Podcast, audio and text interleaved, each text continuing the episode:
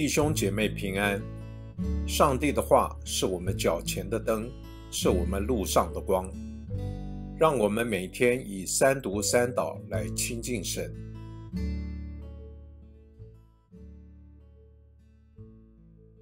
二月一日星期四，箴言十二章十节到二十一节。一人顾惜他牲畜的命，恶人的怜悯也是残忍。耕种自己田地的必得饱食，追求虚浮的却是无知。恶人想得坏人的猎物，一人的根结出果实。嘴唇的过错是恶人的圈套，但一人必脱离患难。人因口所结的果实，必保得美福；人手所做的，必归到自己身上。愚王人所行的，在自己眼中看为正直；为智慧人从善如流。愚王人的恼怒立时显露，通达人却能忍辱。说出真话的显明公义。作假见证的显出诡诈，说话浮躁犹如刺刀，智慧人的舌头却能医治，诚实的嘴唇永远尖利，说谎的舌头只存骗食，图谋恶事的心存诡诈，劝人和睦的变得喜乐，一人不遭灾害，恶人。满受祸患。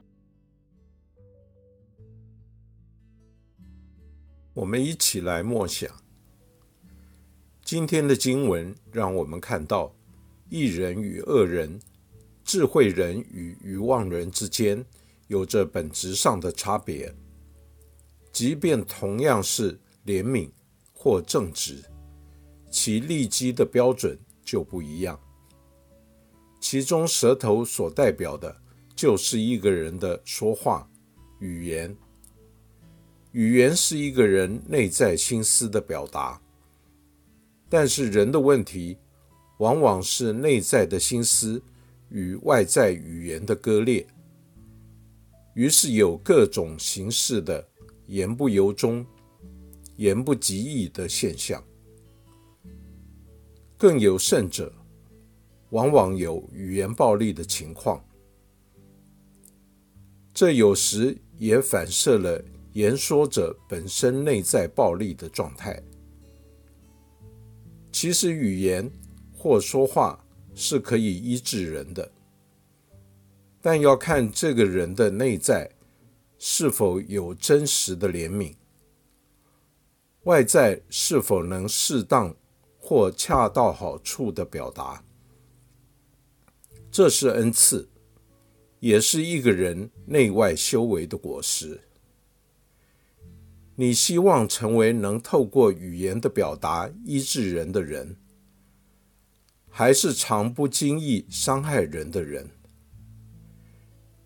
请你勿要常常亲近智慧的主，敬畏他是智慧的开端。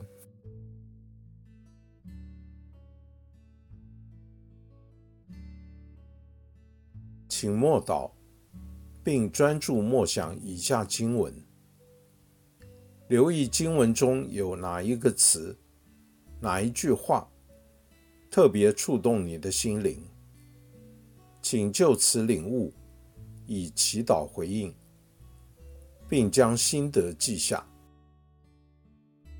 箴言十二章十八节：说话浮躁，犹如刺刀。智慧人的舌头却能医治。